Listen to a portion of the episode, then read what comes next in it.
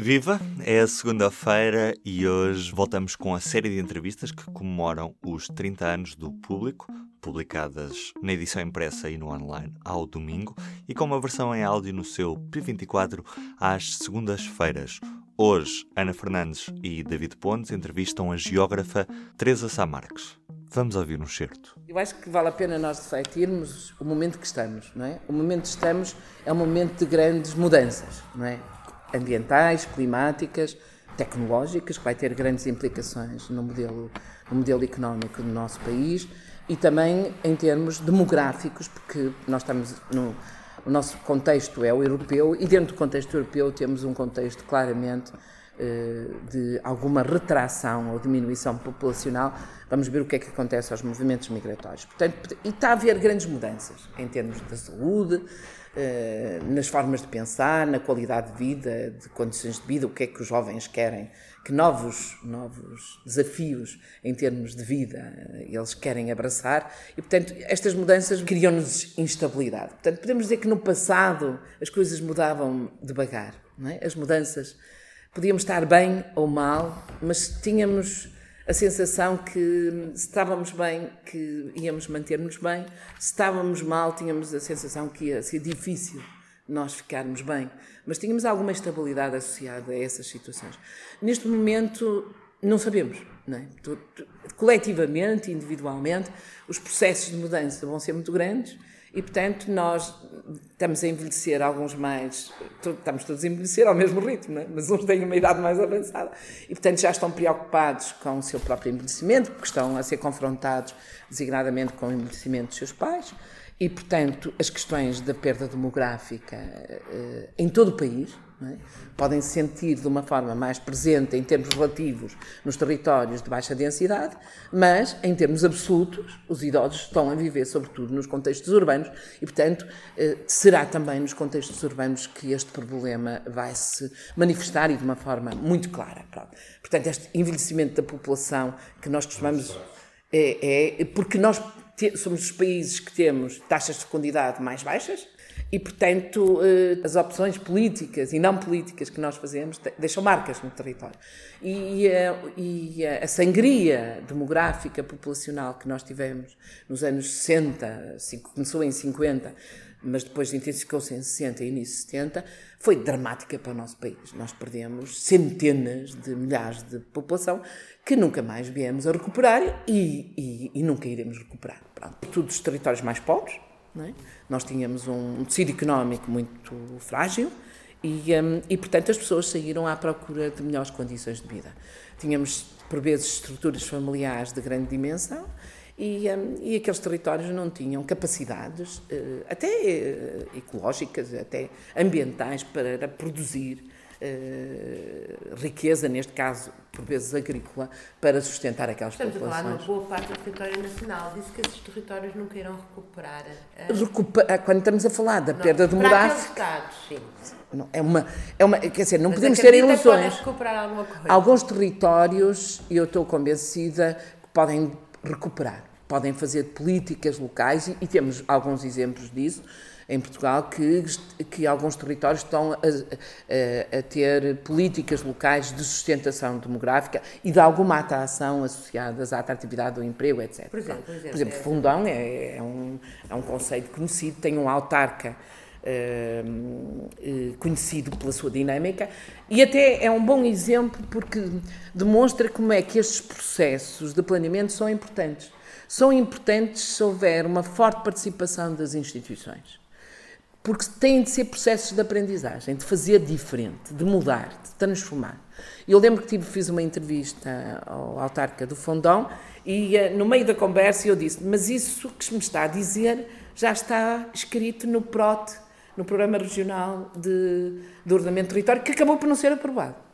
Mas eu diria que mais, que mais importante ser ou não aprovado é que mudanças podem implicar. E ele disse-me exatamente, respondeu-me, mas foi aí que eu percebi que era possível mudar e como é que eu podia fazer para mudar. Portanto, se os processos de planeamento construírem novas formas de gerirmos o território, eh, que, são apreendidas por uns eh, alguns têm mais capacidades individuais, outros próprios territórios têm certos recursos que lhes permitem, porque os territórios são diversificados e, portanto, as estratégias têm de ser diversificadas. Portanto, aí poderão recuperar. Mas não podemos ter ilusões, que é as tendências a nível eh, europeu são de concentração urbana. Nos falou de uma, de, de, uma, de uma alteração neste mapa que conhecemos hoje, um aprofundamento de, tendências que já temos hoje é a questão da demográfica. Quais são Deixa, Deixa-me só complementar. Estas tendências demográficas, algumas delas estão claramente associadas ao envelhecimento da população. Portanto, as pessoas não têm a ver já com saídas. Por vezes, os territórios já não têm gente.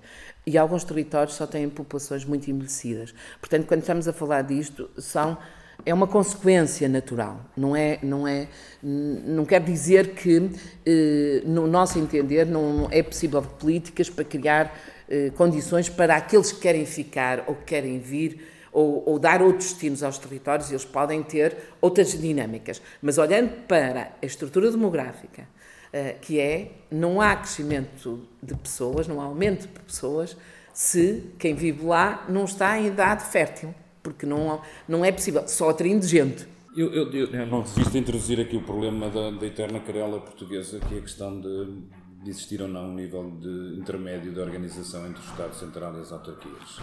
Vulga regionalização. De que forma é que isso é, é, um fator que impede o desenvolvimento ou não? De que forma é que isso tem, tem peso e importância ou não? Eu sou uma defensora da regionalização. Porque hoje em dia, hoje em dia as decisões têm de ser partilhadas. Uh, hoje não se fala de governo, fala-se de governança. Portanto, falar de governança significa que há co-decisão eu vou, eu, o, o Estado eh, colabora, eh, decide com os outros, tem, tem de regular, tem de definir as prioridades, tem de definir os bens públicos, o sentido, as estratégias, etc. Mas a execução, por exemplo, do PNPOT eh, tem tem da sociedade civil, a sociedade económica, as autarquias, etc. São eles que vão implementar o plano não é o Estado.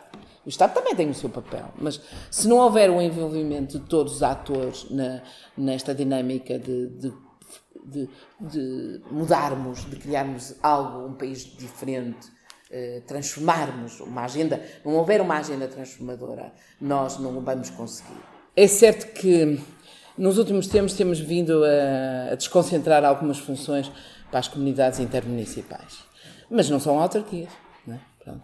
E, portanto, hum, e, e, infelizmente, esta, esta dimensão regional, no meu entender, não tem sido suficientemente valorizada. Uh, nós tivemos grandes figuras do desenvolvimento regional, como designadamente Valente Oliveira e outras figuras que estiveram nas diferentes comissões de coordenação. Portanto, significa que tínhamos vozes muito claras, muito evidentes relativamente ao desenvolvimento regional. Neste momento, eu acho que nos últimos anos houve uma diminuição dessa capacitação, podemos dizer isso, e intervenção. E, e, e eleger um Presidente da Comissão de Coordenação vai fazer alguma diferença? Nós temos de começar para algum lado, é o que eu diria. Uh, será que a sociedade uh, está preparada ou está para uma escala regional? Será que nós, nós temos muita desconfiança? Não haja dúvida Não, é, os lisboetas têm, claramente, porque já houve uma, uma, uma sondagem e os lisboetas estão contra. Mas, mesmo o resto do país, nós temos sempre, estamos com alguma desconfiança. Será que nós temos capacitação, capacidade suficiente institucional para gerir uh, a escala regional? O que eu diria era, temos de começar. Nós, à partida, à partida nós, se partilharmos o poder se partilharmos a decisão, temos melhores condições para ser inteligentes. Mas também digo outra coisa. Hoje em dia, a decisão pública, a política pública, tem de ter muito mais informação e conhecimento. A sociedade não, não está disponível uh, neste momento para más decisões.